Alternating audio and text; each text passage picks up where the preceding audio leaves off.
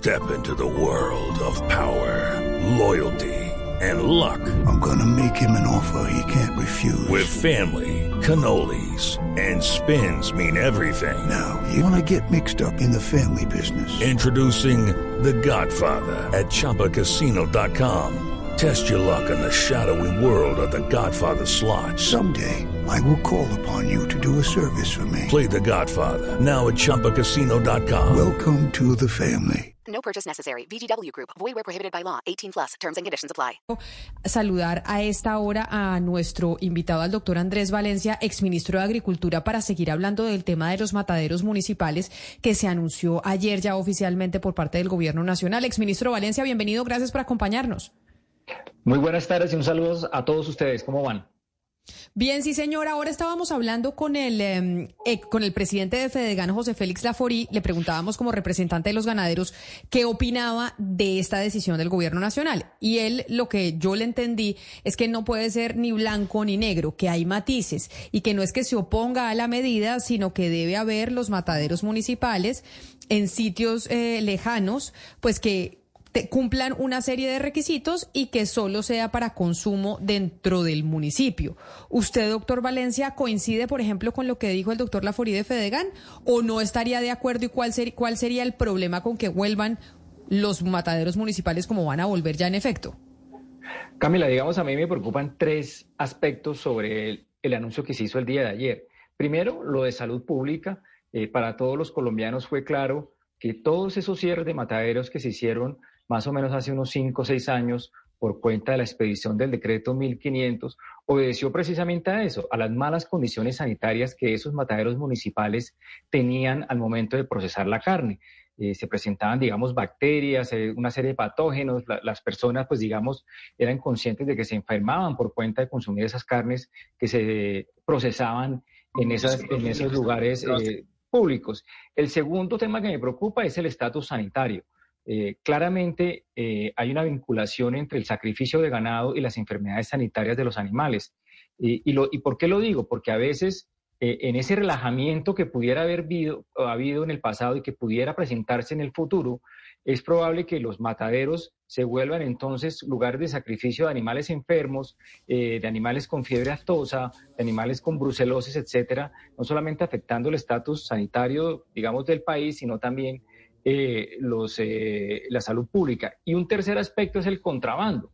En el pasado ya se habían cerrado mataderos municipales por su contribución al contrabando. En esos mataderos, y no estoy generalizando, pero por lo menos en el 2017 llega a mi memoria el cierre de 26 mataderos en Colombia porque se dedicaban era a, a procesar ganado de contrabando y ganado, digamos, que por supuesto venía de Venezuela y de nuevo afectando el estatus sanitario.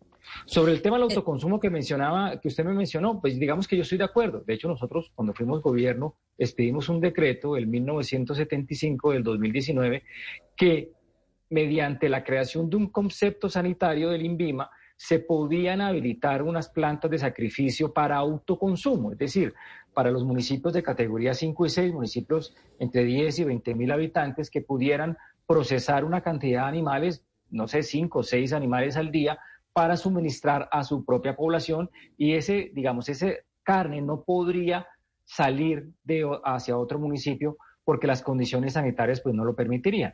Eh, y si eso se logra, Siga, Camila, sí. No, exministro Valencia, es que iba a comentar que justamente hay otra, hay personas que están destacando otra mm, eh, dificultad que esto podría tener, además del incumplimiento de requisitos sanitarios y, demás, eh, que tiene que ver con algo que pasó anoche, justamente. La Fiscalía pidió medida de aseguramiento domiciliaria para el alcalde de Anolaima y la separación inmediata del cargo en una investigación que se le sigue porque él abrió el matadero del municipio para que pues la gente pudiera ir a, hacer eh, sacrificio allá y eh, la acusación que tiene es que él recaudó dinero de esa manera y no lo reportó. Es decir, lo otro que dicen las personas es que esto en manos de los, eh, de los alcaldes, de los gobernantes locales, pues también podría abrir la puerta a un foco de corrupción. No sé si usted también tiene esa preocupación o no.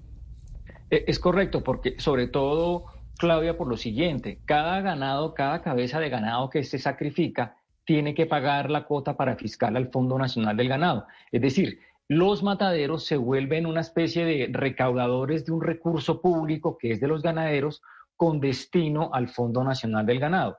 Y en ese sentido, los administradores de los mataderos no se pueden quedar con ese Hey guys, it is Ryan. I'm not sure if you know this about me, but I'm a bit of a fun fanatic when I can. I like to work, but I like fun too. It's a thing. And now the truth is out there. I can tell you about my favorite place to have fun. Chumba Casino. They have hundreds of social casino style games to choose from with new games released each week. You can play for free anytime, anywhere and each day brings a new chance to collect daily bonuses. So join me in the fun. Sign up now at ChumbaCasino.com. No purchase necessary. BGW. Void were prohibited by law. See terms and conditions. 18 plus. recurso que recaudan, que es el, el impuesto al sacrificio.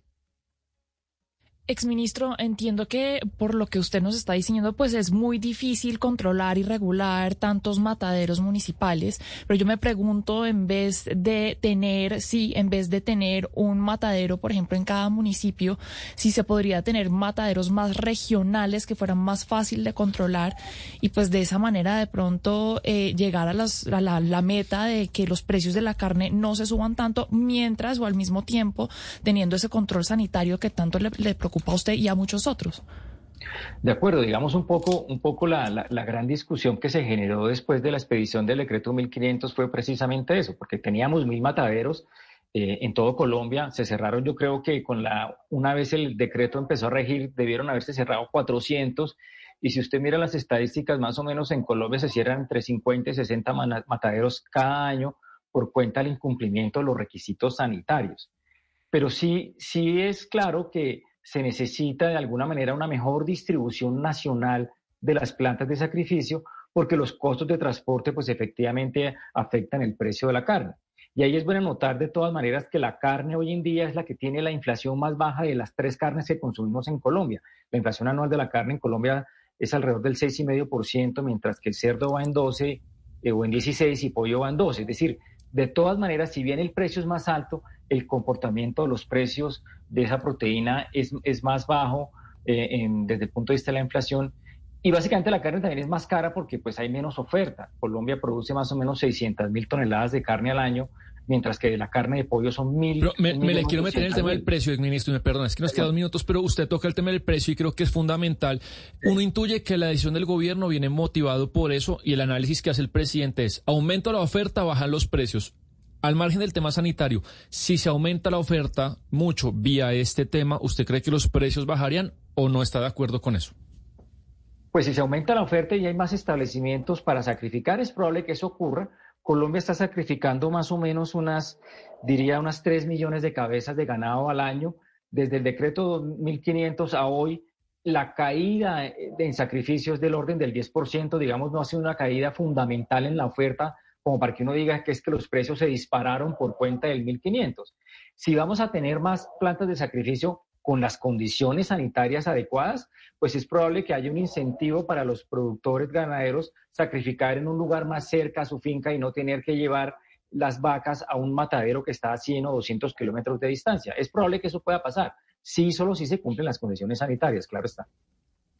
Pues exministro de Agricultura Andrés Valencia, era importante también conocer otra voz sobre esto que va a significar en términos de salubridad en consumo de la carne, el hecho de revivir los mataderos en Colombia. Esto ya va a ser una realidad. Entonces, ¿cuál sería la recomendación para los consumidores? Para quienes están en un eh, municipio que además ahora esto les puede bajar el precio a la carne, pueden consumirla. ¿Cuál sería la recomendación que tendrían que tener a la hora de comprarla?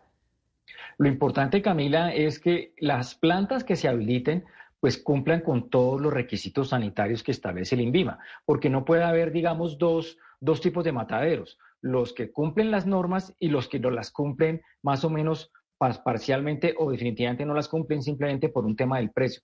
Tienen que tener las condiciones sanitarias apropiadas, tienen que tener o generarle pues la tranquilidad a la población para que puedan consumir esa carne, porque además hay un agravante. ¿Quién vigila el matadero municipal? Pues la Secretaría de Salud del municipio. Es decir, más o menos es un yo con yo eh, y eso pues genera pues obviamente un conflicto de interés a la hora de la Secretaría de Salud de, de ir a cerrar su propio matadero. Yo creo que eso no va a ocurrir. Por eso es importante que el INVIMA aumente las labores de inspección, vigilancia y control de tal manera que pues los colombianos sigamos consumiendo carne de buena calidad.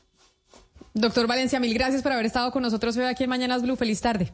Muchas gracias y un saludo a todos ustedes.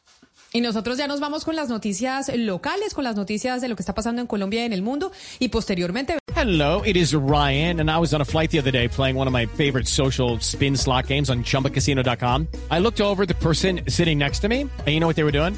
They were also playing Chumba Casino. Coincidence? I think not. Everybody's loving having fun with it. Chumba Casino is home to hundreds of casino style games that you can play for free anytime, anywhere even at 30,000 feet. So sign up now at ChumbaCasino.com to claim your free welcome bonus. That's ChumbaCasino.com and live the Chumba life. No purchase necessary. VGW. Void were prohibited by law. See terms and conditions. 18 plus.